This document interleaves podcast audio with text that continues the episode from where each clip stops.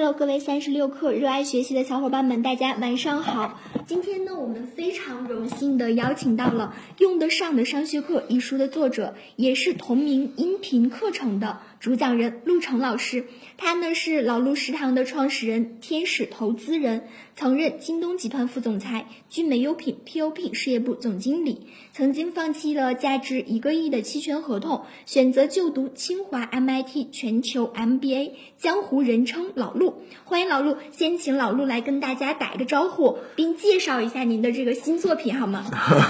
呃，大家好，我是老陆。呃，今天很荣幸的来到三十六课跟大家做这个直播。那么我是带着我的新书啊，用得上的商学课。那么这个这个课程呢，其实就是我们之前做的这个全网的这个爆款的音频课，叫做用得上的商学课同名了。呃，那这个课程呢，截止到今天，在全网这个已经有超过六十五万人购买收听了。如果按照付费人数上来说，应该是在各大平台都是遥遥领先的，或者说是比较这个这个这个靠前的位置。所以呢，也也在中信出版社的这个这个帮助之下，我们把这门音频课程出册出版成册，变成现在这本书，还是有点厚的，这个还是精装的，还是看着挺不错的一本书，红彤彤的，红彤彤的一本书。对对。那么今天呢，很荣幸来给大家分享这个话题，叫做“你赚多少钱取决于你的不可替代性”。嗯，好的，欢迎老陆。那咱们就先来跟大家聊一个关于钱儿的事儿哈，嗯就是大伙儿也都非常的感兴趣，你赚多少钱到底是由什么决定的？OK，嗯，那么这个这个在讲这件事儿之前呢，我还是先讲一个这个最近的一个挺火的一个事儿哈。最近有一个综艺节目叫做《我和我的经纪人》啊，那么这里面有一个经纪人的这个负责人叫杨天真，他带领着像张雨绮啊、朱亚文啊这些人、乔欣啊这些一块儿来参加这个节目。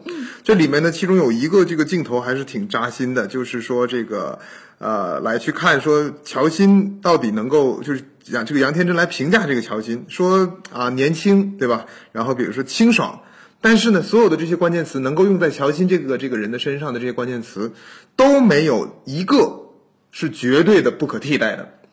然后呢，转达以后就是这个节目组啊，转达以后，乔欣听完以后也挺崩溃的。经纪人问他想要什么，他说他就是想要这个一直不停的工作，一天也不休息。你看他是很努力的一个人。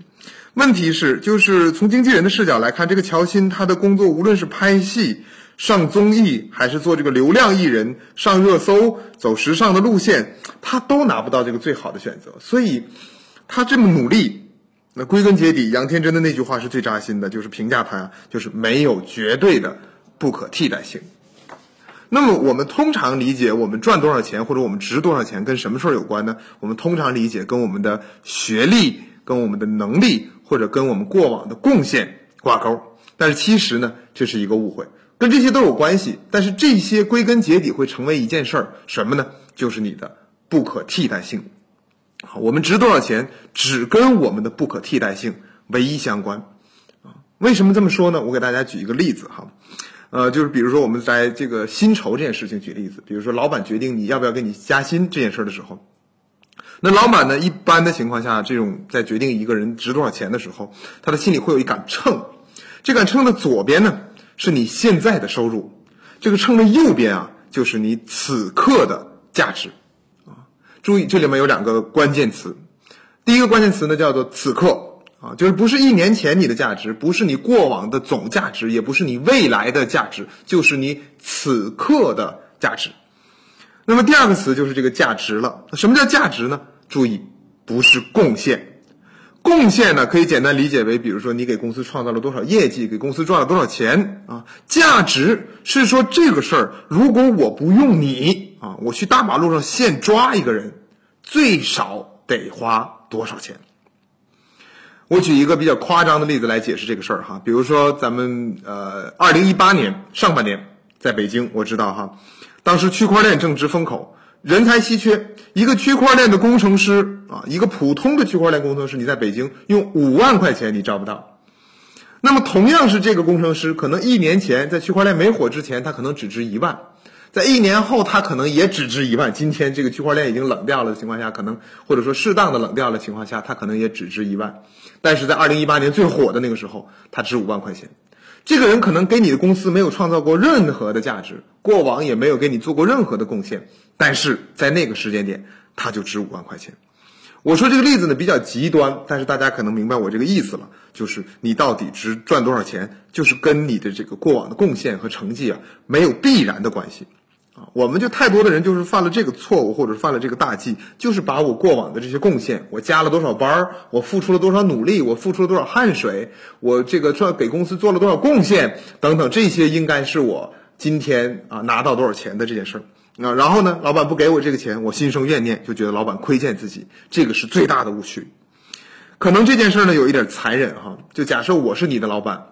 那么你过往给公司赚过一个亿，然后你每天九九六啊，一直在付给公司辛辛苦苦的付出。假设你此时此刻干的这摊事儿，我能在市面上招到一个人用一万块钱就可以干得很好啊，那么我就会给你一万，啊，我不会觉得欠你的，我也不会觉得这个亏欠你或者给你更高的薪水。就这么一长段话翻译过来哈，就是说你到底可以被多大的代价来替代，你就值多少钱。那有些人说了，说那是不是说这个只有打工的工资是这件事呢？不是的哈，所有的都是世界上所有的东西，这个就跟。呃，其实这我延伸一下啊，这个跟消费领域也是一样的。比如说，我们通常以为，比如说我们做一个笔，这个笔该卖多少钱？比如说我们说这个笔管多少成本，然后这个笔芯儿多少成本，然后所有的都算下来，哎，我的总成本是六毛，所以这个笔我卖八毛啊，我赚两毛钱，很合理。这个都是这个都是这叫成本定价论啊，这个跟我们做自己的时候也是一样的，说我们这个工资值多少钱啊，我付出了多少，这也是成本定价论。实际上，成本定价论是伪命题。啊，无论是商品还是个人，永远都是供需定价论啊。市面上对你有多大的需求，就决定了你值多少钱。那这个需求的本质就是我换一个，我不买这根笔，我买那根笔可以用多少钱买？性能如何？同样的性能，如果那根笔值三毛钱，你这个笔成本再怎么样，我也还会花三毛钱买那根笔，就是这样的道理，很简单的这个逻辑。所以，那么回到我们个人来讲的话呢，就是你打工的薪酬如此，你自己创业啊，那么你做这个老板。那你要拿公司去这个去拿融资，你的公司怎么估值啊？那就取决于你整个公司的不可替代性，对吧？你将来上市市值，这个大家这个二级市场给你什么样的一个市值的估值，也是取决于你的不可替代性。换句话说，你这公司市面上还有没有别的公司可以替代？如果有，那比如说微信现在为什么值钱？腾讯为什么值钱？因为没有第二个微信可以替代它，啊，所以它就最值钱。那么归根结底就是这句话，就是。啊，我们到底值多少钱，只取决于替代我们的那个代价是多少。OK，那这一点其实听起来还挺扎心的哈。呃，那刚刚老陆是给我们讲了一个女明星乔欣的例子，其实听下来就是她也很努力，也非常的有事业心，但是不可替代性却特别低。所以什么才是不可替代性？嗯，对，就这个词呢，听起来好像还很容易明白，但是呢，确实也很少有人能够把它解释得很清楚。今天我们就尝试着以我们的理解来去定义这个词，什么叫不可替代性？我们的定义里面有三种核心优势来定义不可替代性。啊，刚才我们讲那个乔欣，对吧？可爱，你不是最可爱的那个；什么轻年轻，你不是最年轻的。就是哪一个点是你有别人没有的？那我们总结就是三个核心，分别叫做技术碾压。跨界碾压，还有一个叫做认知格局上的碾压。那么这三个层级呢，这个不可替代性也是逐级的碾压，越往后越难以被替代。嗯，OK，三个维度的技术跨界以及认知格局上的碾压。所以，哦，那咱们就先从第一层，嗯，技术型来聊一下。这个技术型碾压是说我需要有一技之长，然后要专业性非常的强吗？呃，基本上你可以这么理解哈，这个技术碾压是最好理解的，就是一技之长了。呃，这里面我们举一个例子哈，就是金庸小说里面有一个扫地僧，那么在现实当中呢，我们也有一个这样的扫地僧，就是什么呢？这是一个传说，阿里巴巴有一个人，他的花名叫多隆啊，多隆就是那个在《鹿鼎记》里面被韦小宝一直搞的那个叫多隆啊，他的花名叫多隆。这个人呢，从刚开始进入阿里啊，零零一年应该零零年左右加入阿里巴巴，从他进入开始，他就只干一件事儿。干嘛呢？就是敲代码解决问题。这么多年啊，他现在已经到了 P 十一，这是有可能甚至于更高哈。我了解到的消息是到 P 十一，这已经是非常高级的管理人员了。那么他好像大量的时间还是不是去做，比如说战略啊、管理啊等等，他还是最核心的工作就是敲代码解决问题。那么他在他们这个这个公司里面就有一个这个绰号，就是像神一样的，像这个扫地僧一样的。那么淘宝的第一行代码也是他打下去的。这么多长时间以来，十年、二十年，他就干这一件事儿，就是敲代码解决问题。那么在技术这个优势里面啊，就是很好理解了，就是说要有一件事儿一技之长，别人都没有，我有啊，就是这个很好理解。但是这里呢，通常有这么几个误区。哦，这里是误区，是反而需要大家注意的，就是技术优势。那么第一个误区呢，叫做付出就有回报啊。大家可能听过一个词叫做一万小时定律，嗯，这个这句话这个规律很很好，但是呢，坏就坏在它这个名字上了。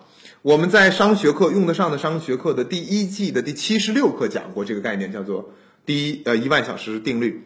为什么说坏在名字上了呢？这个定律给人的感觉是，好像一件事儿我只要投入一万个小时，就一定能够成为专家。其实呢，最早这是有一本书叫做《异类》里面提出这个概念哈，就是叫那个一万小时是任何一个平凡人啊从普通到大师的必要条件啊。你看人家说的也很清楚，就是必要条件，不是充分条件。换句话说，要想成为大师，至少需要一万小时，不是只要投入了一万小时就一定能够成为大师啊。这是第一个误区，付出就一定有回报。那么在那是不是说？呃，那就不要付出了呢？不是，还是要付出。付出在哪儿？关键要找到你的悟性所在，或者叫做天赋所在。那么关于天赋这儿呢，我们也通常有两个误区。第一个误区叫做天赋是一种能力啊。我们我们总以为这个这个这个，其实后期的坚持很难，其实不是。最难的是早期的自我洞见。洞见什么？就是洞见自身的天赋啊，就是了解自己，我的天赋是什么。天赋洞见不是一件容易的事儿，因为天赋的洞见是一天赋本身是一种隐性的。我们关于天赋也有一个误区，我们以为天赋是一种能力，比如说我做什么事儿做得特别好，这个不叫天赋，啊，天赋是一种潜力，天赋呢不是说你做的最好的那个事儿，而是你学一个小时等于别人学十个小时的那件事儿。换句话说，天赋不是你画一幅画有多好，而是你学画画学的比任何人都快。那找到天赋的方法呢，就是七个字啊，学习速度尤其快。是吧？就是每一个人都有天赋，区别就是你有没有找得到。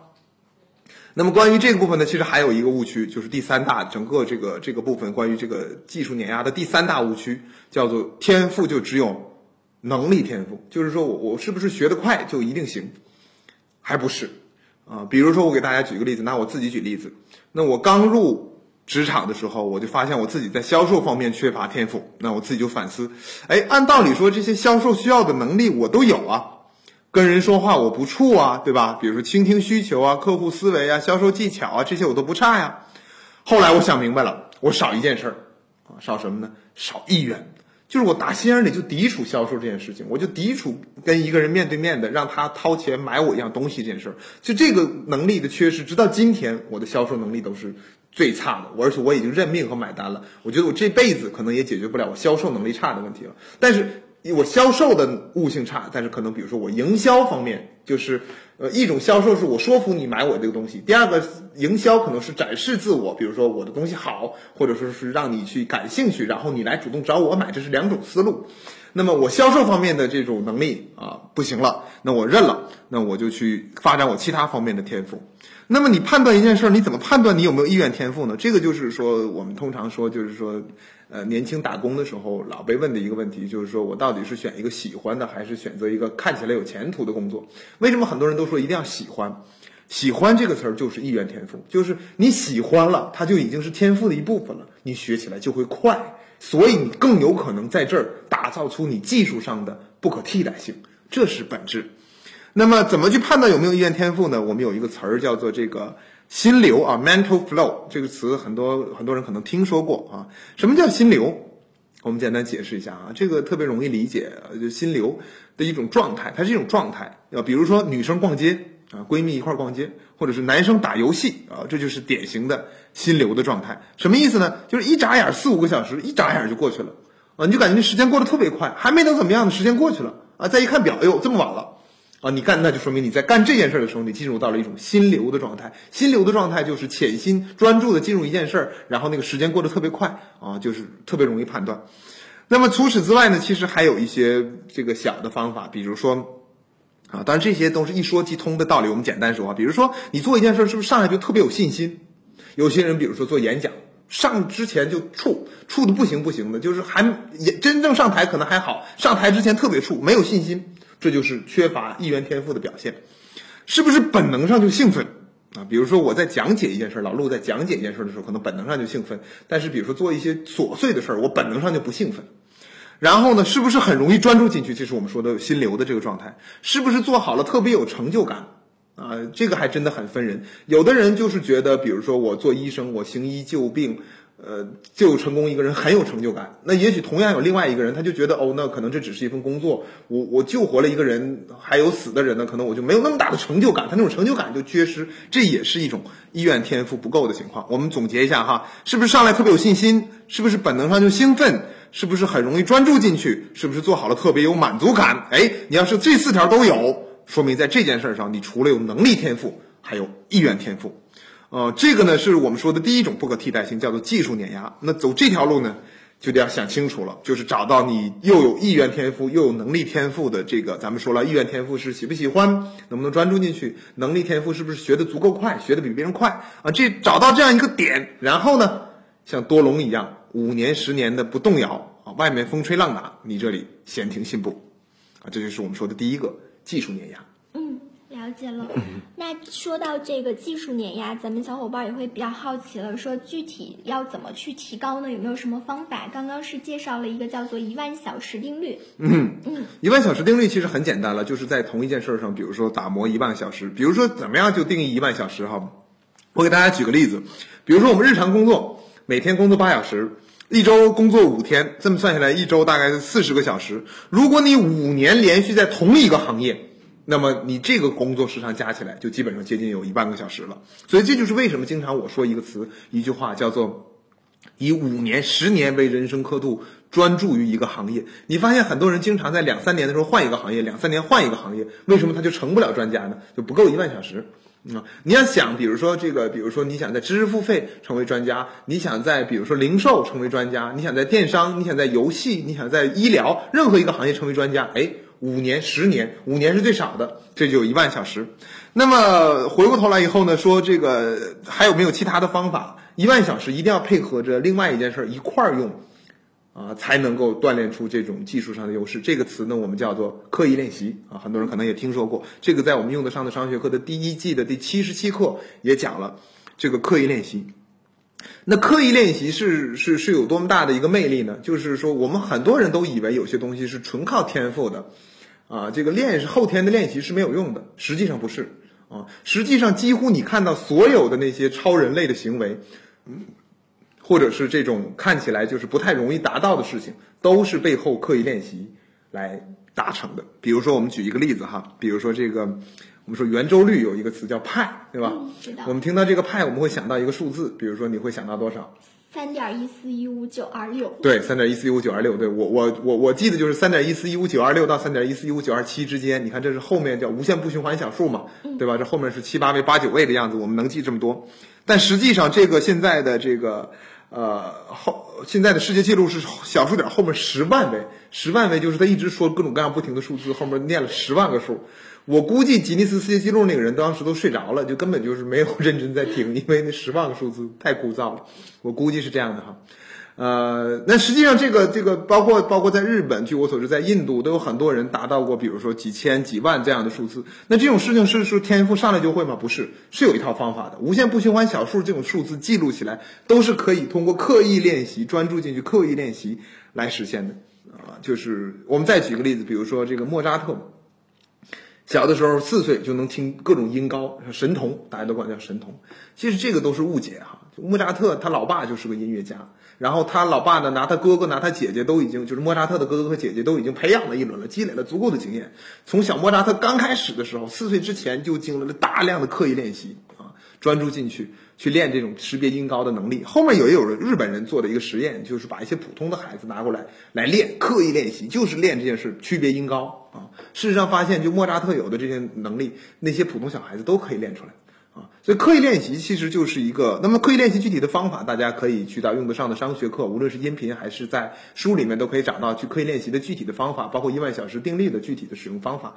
那么把这些结合起来，两个概念结合起来，就是打造你技术优势的这个最好的方法。嗯，OK，那老陆刚刚给大家提到两个工具，一个是一万小时定律，一个是刻意练习。嗯，那听过老陆课的小伙伴呢，可以再回去复习一下咱们的这个课程哈。没有听过课的小伙伴呢，可以在呃老陆的这本用得上的商学课新书里面找到答案。嗯，好的，那我们继续哈。第二层的不可替代性呢，叫做跨界碾压。那这第二层的秘籍，请老陆来给我们讲一讲。嗯，第二季叫做跨界碾压哈。那么截止到今天啊，我们用得上的商学课的第一季，我们刚才讲过了，全网订阅有六十五万人。这个这个数字肯定是因为九十九块钱一个课，那大概有六千五百万。我估计今年这一个课可能可以卖到一个亿。那么包括我们第二季的课程叫做呃这个高效能人士的五十个工作方法，现在的增速也非常快啊，已经很快快要逼近十万份了。呃，今年是刚刚推出来的，今年上刚刚上线。那么为什么我们做的这个课程在知识付费市场里，本身老陆是一个 nobody，我是一个没有人认识的一个人，很多人这个都是因为我的课才认识了我，我不是本来就有名气啊，那所以为什么我们的课程有这么多人喜欢，有这么多人购买？我们自己复盘来总结，我们做对了一件什么事儿啊？归根结底就是这个跨界碾压，就是我的这个不可替代性啊，跨界碾压。为什么叫跨界碾压呢？啊，比如说。在知识行业界，想要做一个知识付费产品，一般都有什么人来做这件事情？比如说传统的学者、研究者，虽然他肚子里有货，但是往往呢就是茶壶煮饺子倒不出来，啊，讲的特别无聊，昏昏欲睡啊。这个这个无聊是整个这个知识付费行业课程的一个最大的一个痛点，就是几乎所有的课听起来都好无趣，这是第一件事儿。那么有没有人会讲的稍微有趣一点呢？比如说这个大学的老师、教授，或者是一些畅销书的作者，他们习惯于表达，他们会表达。所以他们讲的会稍微有趣一点，但是他们有一个问题，他们常年的是一种单向的表达。什么叫单向表达？就是我写你看着，我说你听着，常年是这样的一种状态。他们的这种单向输出已经习惯了。你想听什么不重要，你来到课堂上，你根本不知道今天你要听什么，但是我说什么我是要知道的，所以我说你听着，这是一种叫单向表达。那么它缺少了什么？缺少了互联网上面这种叫做用户思维，就是用户想听什么，用户在碎片的时间，比如说一边跑步，一边坐地铁，一边洗澡，一边化妆的时候，他想听到一个什么内容？他这个时候只有百分之三十的注意力来听，他怎么能够让他听得懂、记得住、学得会、做得到？哎，这件事情，那么这些传统的老师或者是畅销书的作者就很难做得到，他没有用户思维。那么一些自媒体呢，或者互联网工作者可能会有这种，呃呃用户思维，但是他们就是因为就是自媒体从业，所以他可能那种知识本身的厚度不够，内内容的干货度。不够啊，他们这种积累有限。那么我们团队，比如说就是一个团队整体来打造一个内容深度，所以这个内容深度又够，我们同时又让它很有趣，同时我们有用户思维，让用户能够听得懂、记得住、学得会、做得到。所以我们到底做对了什么？我自己总结，我变成了一个这个叫做司机里最好的厨子啊，厨子里面最好的搓澡师傅啊，就是我也不是最有学问的，我也不是最有趣的，我也不是最什么的，但是结合起来。啊，我相当于是跨界打劫了这些知识内容知识者本来应该做的事儿，但是他们却拿我没办法，因为他在任何一个维度可能都他自己那个维度会比我强，但是三个维度结合在一起的时候，他就一定不如我了。所以我们讲这个这件事情，就拿举这个例子，就是叫跨界，跨界思维，跨界碾压。OK。呃，那老陆，你有你你就是走的这条跨界碾压的路线哈，那可不可以给我们讲讲你小时候或者你你的一些就是故事，然后告诉大家为什么来提高对这个跨界发展跨界碾压？其实它不叫发展，它不叫发展，其实就是一种选择。嗯，因为什么呢？你看哈，我一说大家都明白了，就是技术碾压和跨界碾压是两条路，其实是平行的两条路，没有谁好，没有谁坏。我大学的时候曾经参加过一个辩论，当时这个辩论呢，正方叫做这个，我记不清正反方了，大概的意思就是一方是说，啊，通通才比较重要，啊，通才就什么都会，对这个社会比较重要，啊，就是博学博才，博才，还有一种叫专才，对这个社会比较重要，就是一件事特别厉害，对这个社会比较重要。那当时我是参加这个辩论，但是当时我其实台上说着一种话，但其实我内心的台词是这样的：就是无论是专才还是博才，都各有优势，嗯，如果比如说你要当一个 CEO，可能博才更适合一点，对吧？如果你要是技术上的大拿，可能专才就更需要一点。就是这个一定是各有各的优势，各有各的这个这个这个领军的这个点人物和点，对吧？呃，这个比如说张小龙其实是一个不善于这个沟通，也不善于这个这个这个展示啊，也不善于的，但是他就是在用户产品上。啊，我们讲互联网产品，就是微信对这个东西长什么样这件事儿上，他是一个专才。那张小龙是个典型的专才。那马云呢，就是典型的，就是又会管理，又会资本，又会演讲，又会，他就相对于博采一点这种感觉啊，没有好坏之分。我呢，我是一个被迫选择，我也没觉得不好，我也没觉得好，因为我小的时候啊，就有这个就被我姓陆嘛，嗯，我姓陆，小的时候别人就跟我讲，就说表就是这个这个说小陆啊，说是这个路路通，路路松。什么意思？就是既有表扬又有批评，就是说这孩子什么都会，但是没有什么事儿是拿得出手的。咱们就拿这个呃棋类来说，我当时基本上是所有的棋都会，几乎没有一样棋类说你说拿出来说。我我玩不了啊，就跳棋、围棋啊、军棋、国际象棋啊，甚至一些这个这个国际比赛场，基本上什么样的棋类我都会，而且我还参加过一些比赛，但基本上就是第七名啊，一共八个人参赛，最后第八个人结果肚子疼没来，所以我是第七，大概就是这样。我这水平就一直这样，我上也上不去，但是我能参加比赛，水平还不弱，一般人赢不了我，但是一旦参加比赛就上不去，不可能是第一第二。这是我的特点，所以我知道了自己的这个特点以后呢，我我就我就明白，我不会在某一件事情上能够做到一百分，那么我就不如把好多件事情做到八十分。比如说我我的这个营销的能力，我的这个领导力，我的这个融资的能力，比如说我对战略的把握的能力，那我等等，我再去我在用户理解上对用户要什么东西，等等等等这些，我每一件事情打打这个综合实力。那也许就是我选择的一条路，所以这个事儿呢，我给大家的建议就是，你到底是走技术还是走跨界，没有哪个好，没有哪个坏，就看你是哪种人啊。你是专才，你走走死专才那条路一定成；你是博才，你就走死博才这条路也一定成。OK，嗯，呃，要先发现自己比较适合于哪一条路。对对对，这个叫洞见。啊，洞见。洞见，对对对。那然后，比如我们对别人的观察，就是叫做叫做。洞察，对吧？我们对自己的这种观察叫做洞见。我就说怎么洞见呢？就是就是你要复盘，复盘就是你做一件事以后，比如说我们用得上的商业课买卖的很好，我们是庆功吗？肯定不是庆功。我们去做复盘，复盘去看我们做对了哪些事，做错了哪些事，在下一个产品的时候，我们可以怎么把对的事情应用下来，把错的事情避免掉。这个就是复盘的价值。复盘，我我们讲人一生的修炼就是对于自己的了解。啊，这是我现在的感触。人呢，一辈子最大的一个修炼就是对于自己的了解。对，呃，我们从小就以为自己对自己最了解，但实际上不是。我们一辈子的一个难难点或者要挑战的事情，就是对于自己的了解，这个叫洞见。所以，怎么样去洞见？最好的办法就是不断的复盘。哎，我曾经犯过哪些错误？为什么我会那类错误特别容易犯？我曾经做过哪些成功的事？为什么那类事情我就容易成功，别人没有那么容易成功？好的、坏的，我们都做复盘，更好的了帮助自己了解自己。嗯，OK，那这里要敲一下黑板哈，要不断的来给自己进行复盘，对，然后去发现你更适合走哪一条这个路线，找到你的不可替代性。呃，那咱们就接着这个话题去聊一下，呃，大家现在应该非常期待的第三个维度的不可替代性，叫做认知格局碾压。对，嗯，那这个是什么？认知格局，那这个词听起来有点虚，我们今天也尽量让它把它讲的实际一点哈。在讲这个词之前，我们还是要先讲一个案例。这个案例呢是美团的案例啊，大家都知道美团很多年之前就是千团大战当中，它是这个最后胜幸存者胜利下来的。但是真正让我们大众更加熟悉美团的，却是这几年的美团外卖。嗯，它更加的贴近于我们的生活。那么美团到底是当时二零一三年的时候，它当时面临一个抉择，就是外卖这个市场，当时饿了么已经做得很大了。它要决定一件事儿，就是我要自己做，还是投资这些其他的企业，比如说投资饿了么或者投资谁，这是美团当时面临的一个选择。那当时有一个大的背景，或者是有一个大的思考，就是要看这个市场的天花板是不是够高啊，是不是够大的一个天花板。如果这个天花板足够大，这个市场足够大，特别大的一块蛋糕，那不如怎么样，我自己吃。对吧？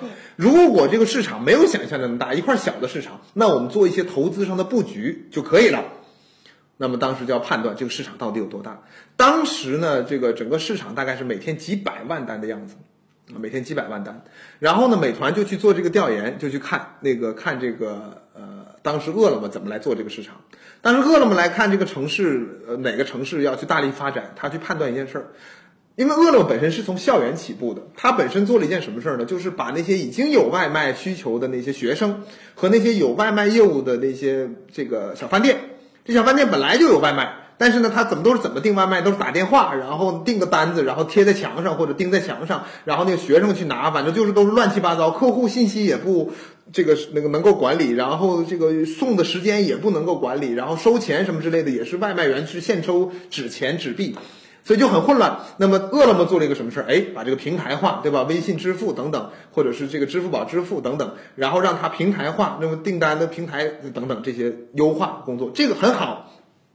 但是它主要针对的是已经有外卖需求的用户和已经有外卖业务的这些饭店。嗯。所以他在开发一个城市的时候，他会非常去看这个城市是不是有这个文化在。如果这个城市没有人，很多人订外卖，他就不会大力发展这个城市。这是当时饿了么的逻辑。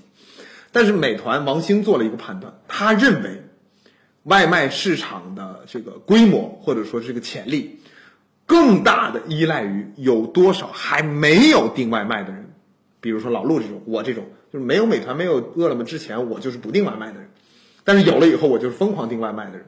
OK，那么有多少像我老陆这样？没本来没有外卖需求，但实际上是有外卖需求的。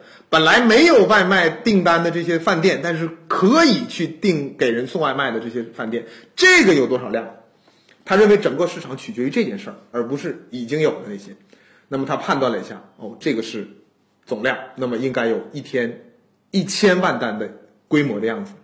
所以美团决定自己做，杀进来三四线城市大力开发，收购大众点评，提供优质入口。然后快速的拓展，到现在美团的日均订单量在两千五百万单，我不知道这是可能也是前一段时间的数据了，已经可能都甚至于不是最新的数字了。但是我拿到这个数字的时候，两千五百万单也只占到整个市场的百分之六七十，啊，遥遥领先了已经是，但是呢，这个这个百分之六七十，呃，那相当于整个市场有四千万单，这个和当初几百万单的这个市场总量就不是一个一个一个感觉了。所以王兴做的这个选择是对的。现在去年应该是前年，这个美团也上市了，香港上市。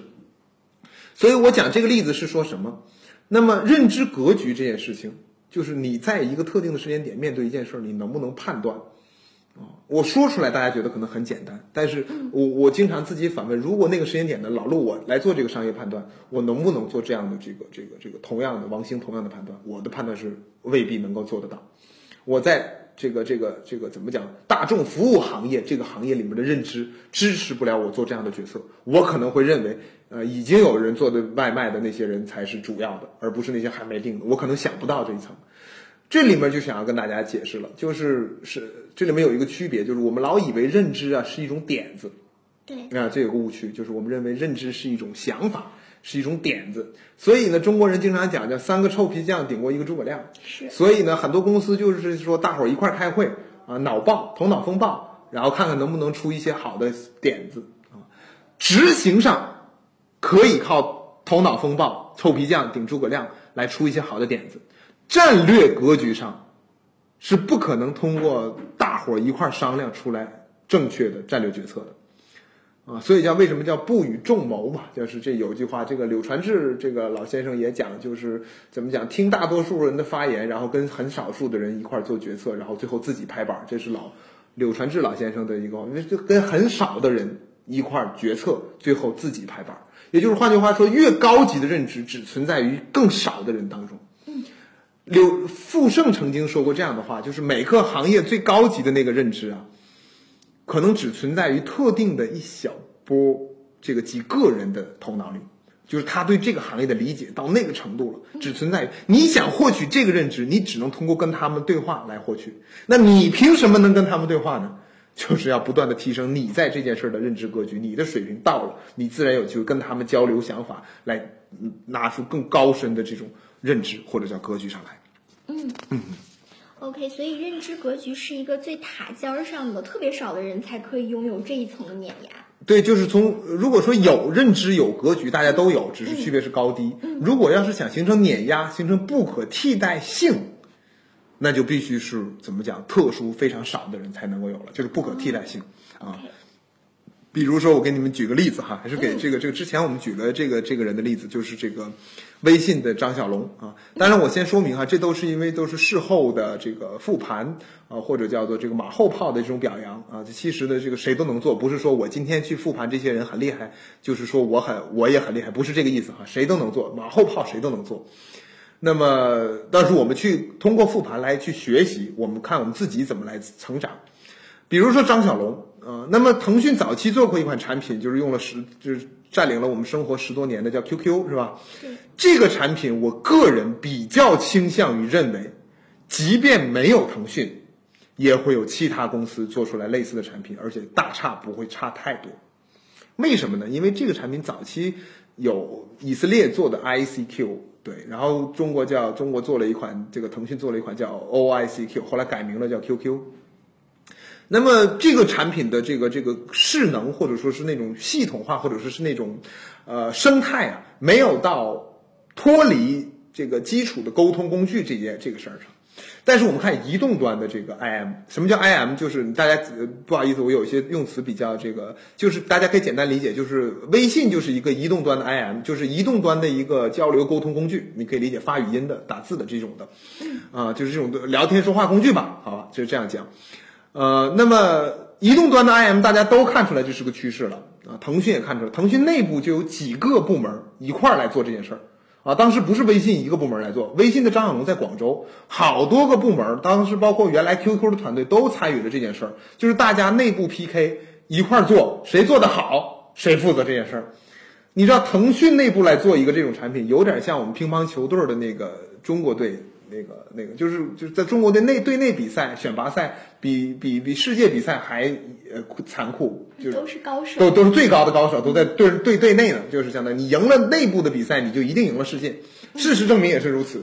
呃，微信在内部赢了腾讯的其他几个团队以后，现在你看，比如说北美有一个 WhatsApp，是一个呃这个移动端的聊天工具，我当时在美国用的时候，真的是一塌糊涂，真的是太烂了啊，太太不好用了。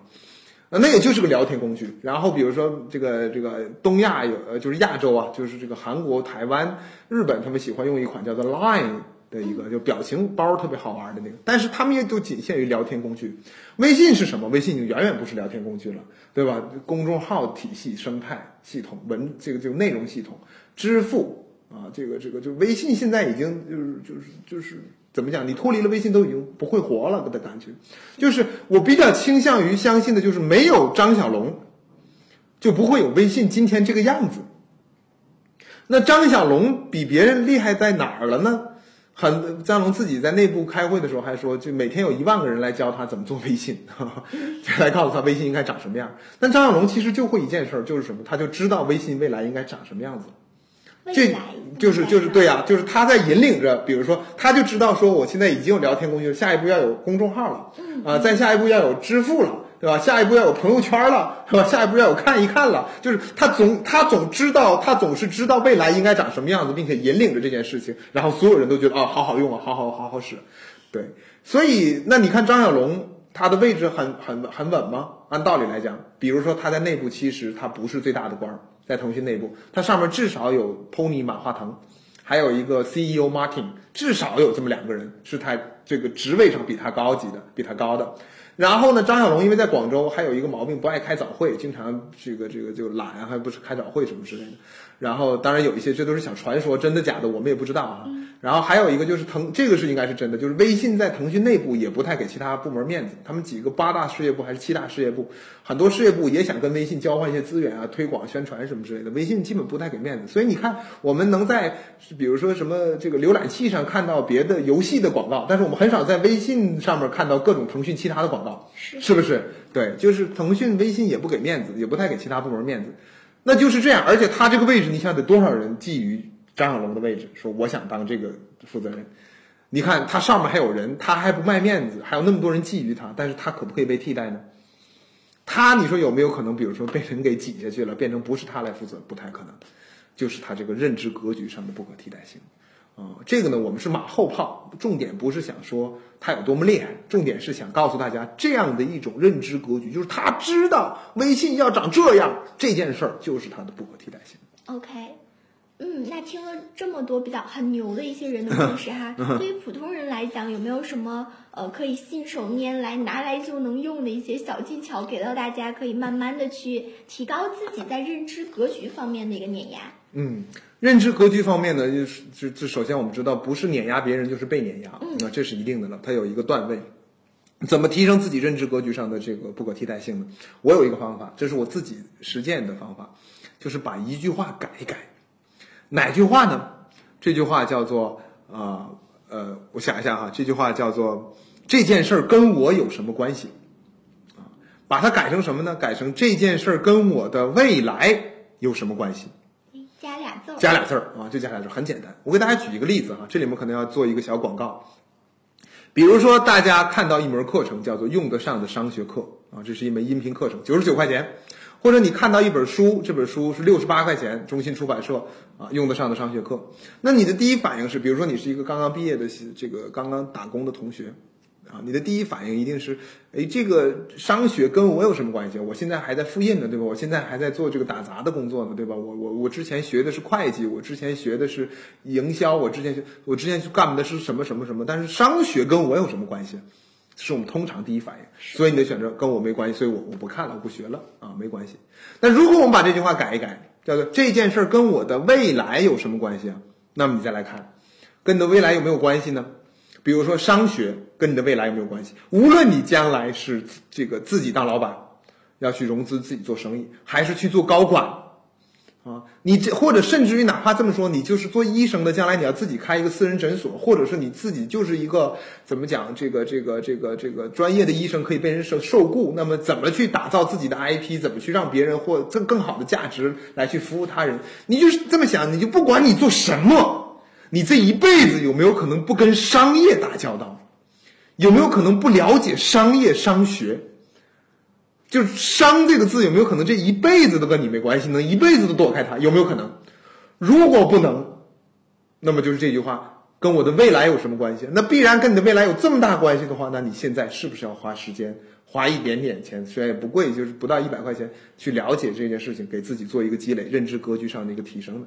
这虽然是一个赤裸裸的广告，但是我觉得这广告打的还挺好的。这个就是为什么呢？为什么我就是这么学过来的？我就是这么长起来的，我是一个普通人，对吧？普通家庭，普通的长相，普通的智商，什么都普通。我有今天，啊，也没有经历中年危机，对吧？我到现在应该说有一点点的这种小的积累。为什么？就是我一直是这么想问题。我说这个事儿跟我的未来有什么关系啊？当我判断这件事跟我的未来很有关系的时候，我就花时间花努力去去学它。所以当我用上的时候，我 connecting 这些 dots，我连接这些个点，我就与别人显出这种不可替代性来了。所以这句话我们总结一下，这件事和我有什么关系？改一下，改成这件事跟我的未来有什么关系啊？嗯嗯，其实还蛮简单的一句话，但是这个时代它的惯性思维就是这和我有什么关系啊？对对对，对，所以呃，今天大家就也是非常的开心，能够跟老陆聊这么多哈。然后，而且大家没准儿听到老陆说了这么多呢，也会藏着你的某个机会。然后，所以呢。呃，咱们还接下来呢，要给大家介绍一个福利，就是直播间的各位三十六课的小伙伴们，购买老陆的新书用得上的商学课呢，将享受当当给大家的一个七五折的限时特惠价，就不要六十八。啊，不是六十八，对。啊，然后不是六十八，赔卖赔了，嗯，大家抓紧时间哈。那不论你之前有没有听过老陆的课程，这本书呢，都是你用来学习、用来投资自己的最好的礼物礼物。呃，那时间前四十五分钟的主题分享环节呢，就到此结束。然后给大家几分钟的时间呢，可以在讨论区或者是问题区，然后来留下你的问题。稍后呢，会给大家留出来十五分钟的时间，抽取你的问题呢，请老陆来跟你做一个线上的互动，大家抓紧机会。OK，好，趁着大家在呃发问题的这段时间里面，然后我们先问老陆一个问题，就是当下比较热的在互联网行业最近比较火的一个话题哈，就是九九六。OK，那关于这个话题，老陆你有什么自己的看法吗？OK，嗯，呃，九九六是吧？对，我尝试一下回答这个问题哈。呃，首先开宗明义，我先表明我的态度，我是反对九九六的。嗯，那么我自己当员工的时候，我就曾经把这种辞职信甩在老板的脸上，就是因为他工作时长太长了。对，我是特别烦，而且我们自己的公司也没有九九六的文化，我们会有偶尔的加班，比如说今天晚上我们直播，可能会有同事很辛苦的陪我一块儿来给大家做直播，但是就是遇到事情我们会根据这样的来做，但是我们不会长长时间的习惯于九九六。呃，但是说实话，我更反对的一件事儿就是什么呢？就是作为员工，我们去跟大家一块儿来讨论九九六，这是我更反对的一件事儿。为什么这么讲哈？很多人讲说这个。九九六不合法呀，什么什么什么之类的，呃，怎么说呢？就是法律是这个是社会上最后的一层这个一条准绳。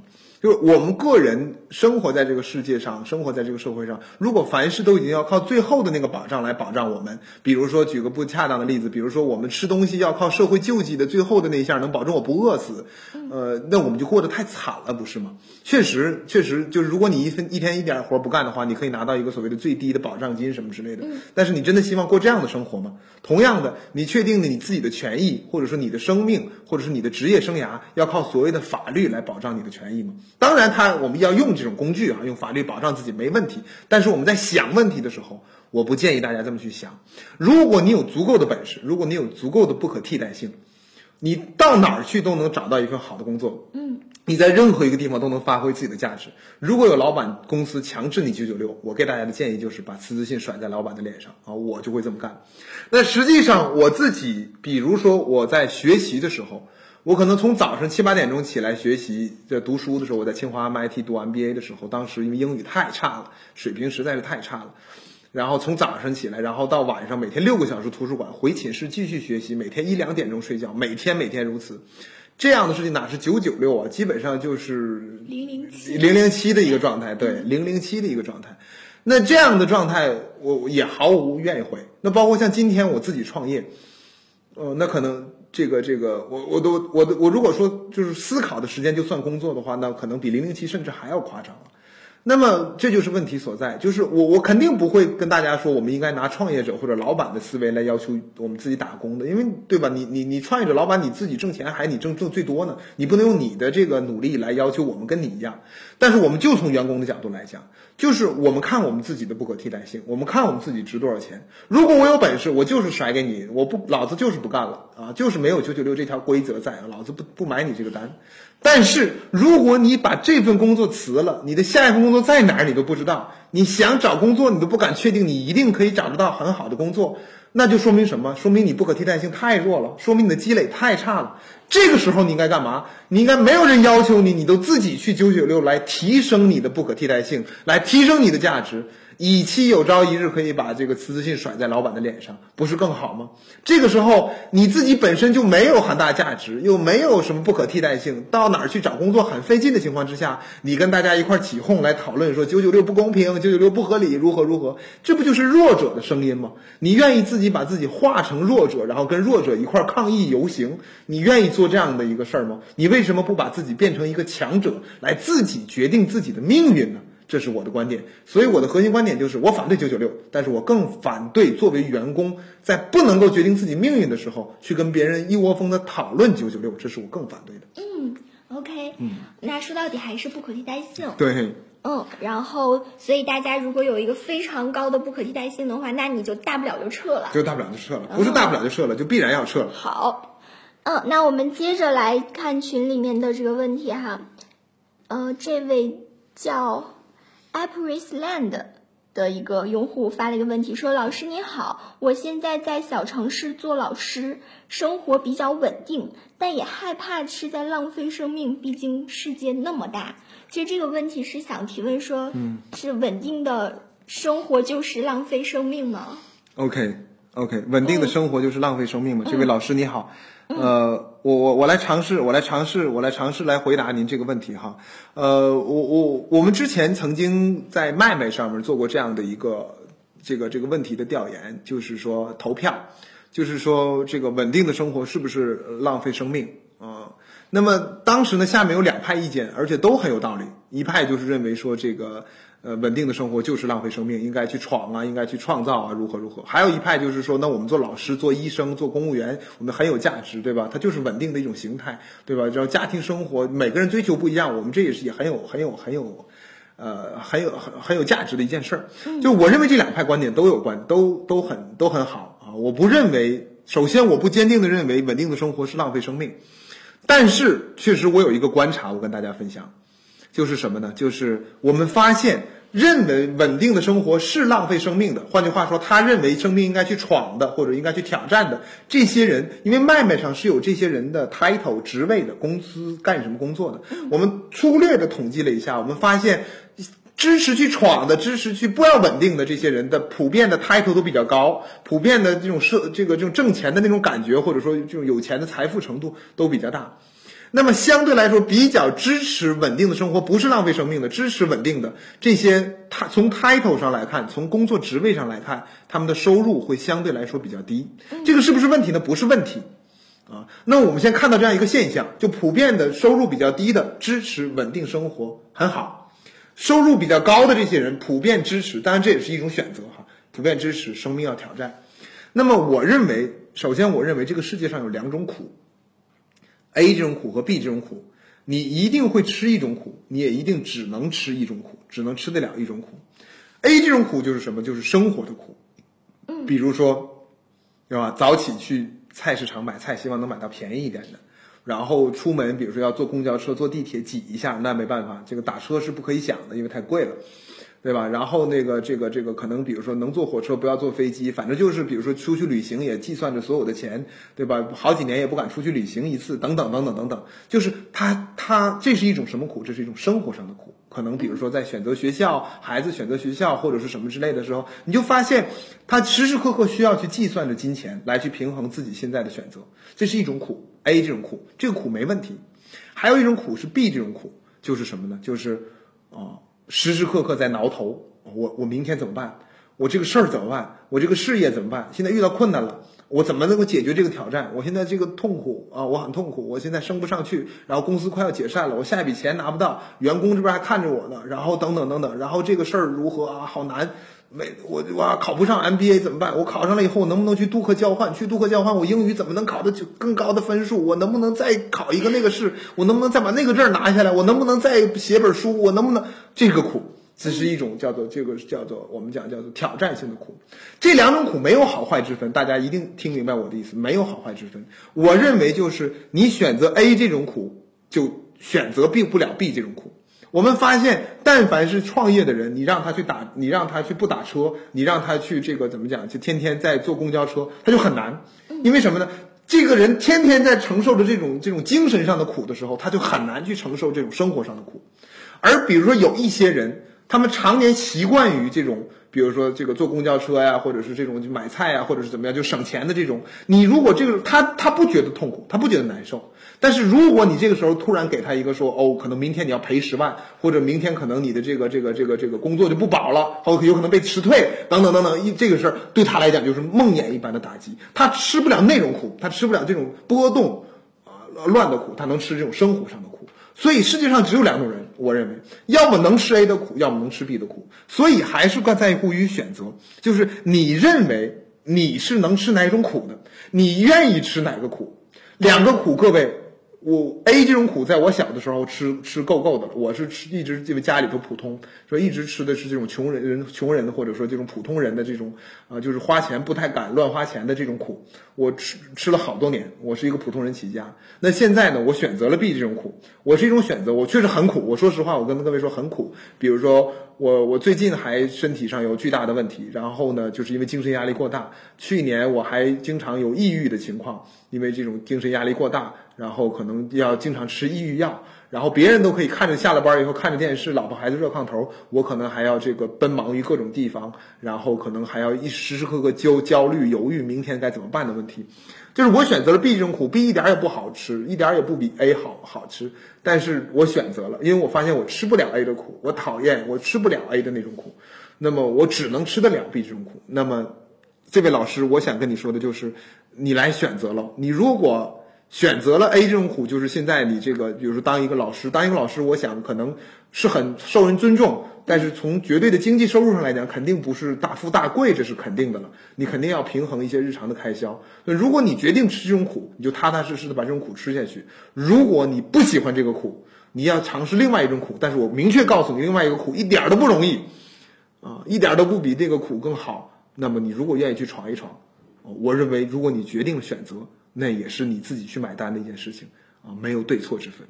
OK，两种苦，一种是身体上的苦，就生活上的苦吧，生活生活上的苦，一种是精精神上的苦，对，OK，无关乎好坏，只关乎于无关乎好坏，只关乎于选择。OK，好的，谢谢老陆。当然也也想借机请老陆多注意一下身体啊。谢 谢谢谢。嗯，那我们接着来再看群里面这个答呃问题哈。这位叫李若怡的小伙伴先是说了一句说老师，我还想问一下，清华 MIT 的 MBA 给您带来了哪些收获？比如说您在不可替代性的打磨上。OK，然后他他还紧接着是又有一个提问了，说是 MBA 现在这么贵，在生存和读书之间该如何选择？嗯 对，呃，首先就是因为我自己读了 MBA，大家如果问 MBA 的问题，我还是要回答。嗯呃，有一些有一些人会对 MBA 有误解，觉得这个东西是没有用的或者没有价值的。我觉得这个东西一定要读了的人来评价，而不能是没读的人来评价。呃，我自己读的感觉，尤其读了清华 MIT 的这个 MBA，我自己的感觉最大的收获就是认知和格局上的。首先让我有一件事儿，就是知道了自己不知道。我我什么叫知道了自己不知道呢？就是就是人有四认知有四个状态，嗯啊，就是不知道自己不知道啊，这个占百分之九十六，不知道自己不知道。不知道自己不知道啊，这个时候是认知的最大，就是大伙都不知道，连自己不知道都不知道，百分之九十六。然后呢，知道自己不知道，这个大概占到百分之三左右。然后呢，可能是比如说知道自己啊、不知道，然后、呃不好意思啊，不知道自己知道，最后是知道自己知道，这个加起来只有百分之一。所以呢，就是绝大部分人还停留在不知道自己不知道的一个状态。我基本上原来就一直是，就是我在读书之前，我到三十一二岁之前，我一直是不知道自己不知道的状态。就是什么呢？就是也知道自己没有多厉害，但是呢，就是觉得自己好像还可以。嗯啊，因为我在各个公司、各个行业、各个这个团队里面，都还属于这种呃比较扎眼的这种人物，就一直觉得也没说觉得自己能比李嘉诚更厉害，但是也没觉得自己差到哪儿去，就总觉得还是有一点小自信。而那种自信的来源，其实是就是完全因为是来自于不知道自己不知道，然后上了学读了书以后，就就发现，哎，自己真的是什么也不知道。那个时候每天读书，至每天至少六个小时图书馆。那个时候大量的学习，大量的读书，大量的拼。两年的 MBA 下来，我基本上没做任何社交的活动，也断绝了社会上本来的所有的社交，啊，就是在学习。很多人到到 M 读 MBA 是为了这个关系，是为了人脉，是为了资源。我我不太一样，我就是为了回校园本身。所以呢，呃，这个这个每个人的情况可能不太一样。我因为就是为了回校园，为了读书，所以我在这件事情的收获远比那些混一混的人的收获大得多得多得多得多。也正因为如此，我的整个认知格局随着这一次 MBA 就提升起来了。我学会了学习的能力。我学会了一件事，叫做学习的能力。所以从 MBA 毕业以后，我依然保持了这种学习的能力。我发现我学什么都比别人快，因为我知道自己不知道。啊，我在学什么东西的时候，我都更能有的放矢。这件事情可以明确这么说。这个当时我放弃了，呃，确实我放弃了一纸期权哈。那么这纸期权呢？在股价最高的时候，可能是超过一个亿啊，也不是因为期权这个东西不是说一个固定价值哈，它是说根据股价来的。在股价最高的时候，可能确实价值有一个亿。但是我现在回过头来来看，放弃这个价值上亿的期权来去读书，我现在回过头来看是非常值得的。那么如但是刚才这位同学也问这个问题说，这个就是呃怎么讲？这个生活和生存、生存和读书之间。呃该如何，选择？如果你这边活着还有困难的，我的建议是要先活着。对，因为读书的时候需要心无旁骛啊、我当时是虽然没有收入了，但是至少我现有的钱可以活着，嗯呃，不会说为生存而发愁。呃，如果说你这边还为生存发愁的话，这个读书就很难专注进去，不专注的话，效果就要大打折扣了。哎，我我我觉得我有一个很好的方式回答这位同学，嗯，就是你又想读 MBA，现在又在为生存，就是因为啊 MBA 太贵了，啊，我知道你要说什么，买我们九十九块钱的课是吧？对，或者买老陆的这本用得上的啊，对这本课，用得上的这本书是吧？这书是多少钱？现在是七五折，七五折，六十八块钱，七五折，五十来块钱，四十多块钱五，十一块钱，五十一块钱。对 OK，嗯对对，嗯，好。打了个小广告哈。呃，那时间问题，现在是已经九点钟了。我们看了一下直播间的小伙伴还是特别热情，咱们就挑最后一个问题来回答吧。这个说说老师你好，不想总加班儿，但是工作时间总会出现很多杂七杂八的事情要跟进，耽误了原本的工作内容，只能靠加班来完成，怎么办？恭喜这位同学，那个是获得了咱们今天最后一次被点名的机会了。OK，嗯 OK，呃，这个是这个呃，不想总加班儿，然后工作时间会出现杂七杂八的事情要跟进，然后怎么办？对那么这个呢，其实就是呃，我我们在这个商学课第二季里面讲过的一个内容，叫做深度工作 （deep working）。啊，就来解决这个问题的。什么叫 deep working？就是手机关掉，微信不，电脑上不要登录微信，然后这个时候跟所有人打好招呼，不要让任何人来打扰你。比如说，我就有这个习惯，可能上午的时间，我跟所有人不要来打扰我。啊、我在公司都没有工位，为什么呢？因为我发现我一坐在那儿，就会有很多人来不停的来找我。哦、这个当你你你发现你为什么会经常加班儿，就是因为什么？你在大量的处理浮潜工作。嗯，什么叫浮潜工作呢？就是这个浮是这个漂浮的浮，漂浮的浮，潜是潜水的潜，它对应的就是深度工作。什么叫浮潜工作？就打开电脑，这边收着邮件，然后这边有个人跟你说句话，那边接一个电话，这边回一个微信，那边马上要开会了，就是很多是夹在一起。然后你开会回来再想，我刚才处理到哪儿了？打开一个文档还没等开始写呢，然后又开始处理别的事儿，这种就叫浮潜工作。浮潜工作不是不对，也必须要处理，但是。它不能一直贯穿你整个工作主线，就是换句话说，一天八小时你都在这么浮浅的处理工作，你的效率就很低。所以你必须要下班加班，没有人打扰的时候，才能去写你的方案，才能去写你的计划，才能去写这种大段的东西。那么我们怎么处理这件事情呢？我的建议就是，想要不加班，最重要的就是这个叫做这个深度工作。呃，什么叫深度工作呢？就是刚咱们刚才讲了，微信关掉。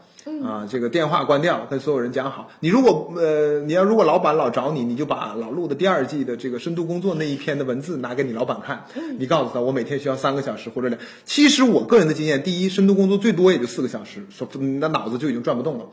第二呢，这个这个可能比如说，如果要一般的工作性质来讲，每天有一到两个小时深度工作就足够足够的了。就这一到两个小时啊，不要让任何人打扰你，也不要看微信，也不要看新闻，什么都不要做，集中处理这个事儿。然后浮潜工作要不要做呢？要做，集中处理。比如说你上午做深度工作，下午的时间就集中浮潜工作。换句话说，就是谁来打扰你，你都不怕。然后沟通啊、处理啊、协调啊、开会啊、打电话呀、扯淡啊，所有的这些事儿都统一放在，就是把浮潜打包。打包处理浮潜是对浮潜最好的办法，不是不做，因为这些事情也很重要。而深度性类，比如说做报告啊、做计划呀、做这种大的文字啊，或者说这种这种这种这种需要深度工作来解决的问题，那么就用深度工作。这段时间一定要保证没有任何人能打扰你。这个呢，在商学科的第二季里面有讲过，第二季叫做这个高效能人士的五十种工作方法，那么深度工作就是其中的一种。OK，、好嘞，谢谢老陆。呃，那由于时间关系哈，今天的直播呢就要结束了。再次的感谢老陆精彩的分享以以及这个非常细致的解答哈。那如果大家呢想要去更多的了解老陆，希望更多的来投资自己，在未来的无论是职场，无论是事业，或者是你各种的生活圈子里拥有不可替代性。欢迎订阅老陆的这本用得上的商学课，或者呢，就是去听一听老陆的这门六十五万人都在学习的同名音频课程。呃，另外今晚的福利是还没有结束，我们是特意的为三十六课的小伙伴们准备了五本新书送给大家哈，就是邀请榜前四名的小伙伴呢，将分别得到一本，另外一本呢会由我们的工作人员在社群抽奖里产生。再次的恭喜以上五位幸运的小伙伴，也欢迎老陆下次还来我们三十六课的直播间做客。各位，拜拜。拜拜。欢迎加入三十六课官方社群，添加微信 hello 三十六课，h e l l o 三六 k 二，获取独家商业资讯，听大咖讲风口聊创业，和上万课友一起交流学习。